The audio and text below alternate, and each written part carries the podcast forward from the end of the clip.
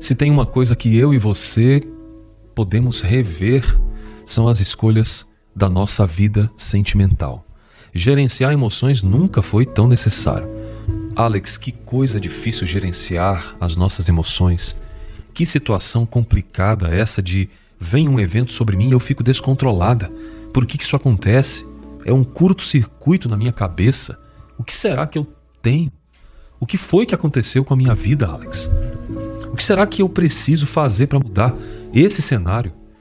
Eu quero te ensinar hoje duas formas básicas de você controlar as suas emoções e dar um comando para o seu cérebro de tal forma que você vai perceber que, tirando as circunstâncias difíceis do dia a dia que você acaba não conseguindo praticar esses comportamentos que eu quero ensinar para você, você vai conseguir sim, se você fizer duas dicas para ter controle emocional